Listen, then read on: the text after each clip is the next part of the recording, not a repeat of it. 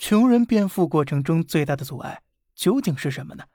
阻碍穷人变富的是接下来的两个陷阱。如果你是一个普通人，没有年入数百万，没有豪车别墅，那么，请你耐着性子把它听完，或许没有坏处。第一个陷阱就是传统教育了。不知道各位有没有意识到，你在学校中经受十几年的教育，学习十几年的技能，但其实学校从未教过你如何赚钱。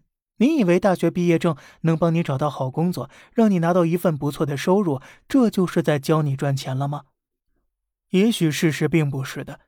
你所学的内容啊，全是在教你如何去打工。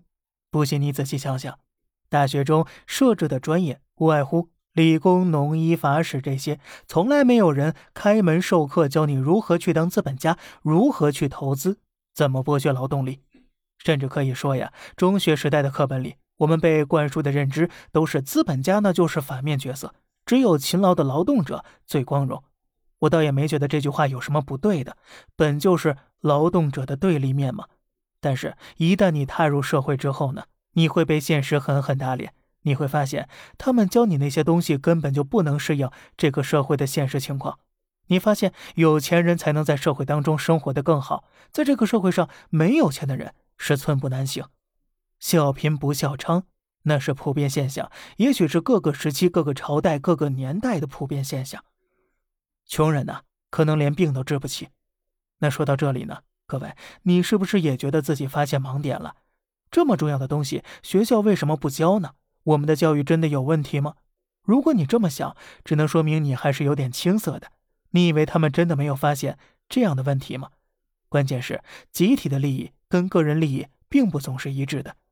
你想要的是富足的生活，这个社会却并不需要那么多富人，他需要的是每个人都安分守己的待在自己的岗位上，发挥自己的零件功能，支撑这个社会稳定向前发展，也是各个零件组成的。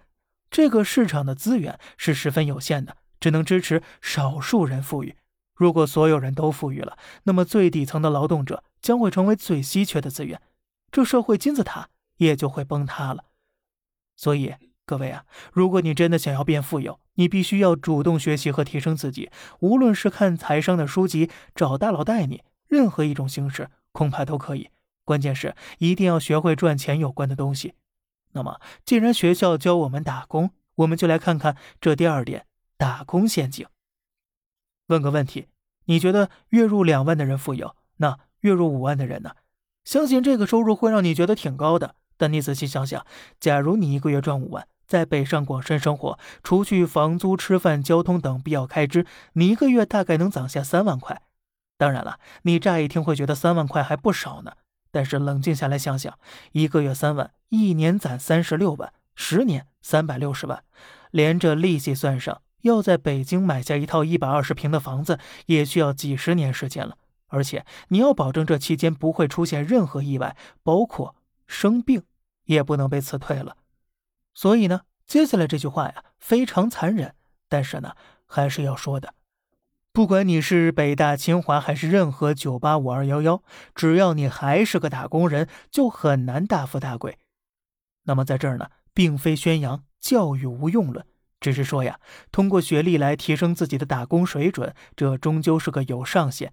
年入三十万，也许就是大多数打工人一辈子都无法跨越的收入上限了。而且呀，打工人的思维永远都是线性的。他们的算法永远是一个月攒五千，那么十个月就能攒五万了。这种算法之下的财富积累必然是非常缓慢的。真正赚钱的人呢，财富积累的方式往往都是指数爆炸形态的。比如现在的印度首富，你也许几年时间都没有赚到任何钱，但是最后一年赚了几百上千万。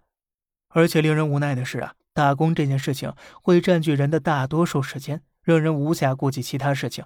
一天时间。都被打工这一件事情充满之后，让人根本没有时间和精力去思考创业、投资等等，只能是日复一日的重复性的生活。所以，对于我们普通人来说呢，逃离打工陷阱，找到任何可能的机会，学习提升自己，真的是非常重要。当然了，以上所有观点和说法，都并不是让各位去投资创业。毕竟，在如此艰难的疫情之下，咱们还是以稳为上最好。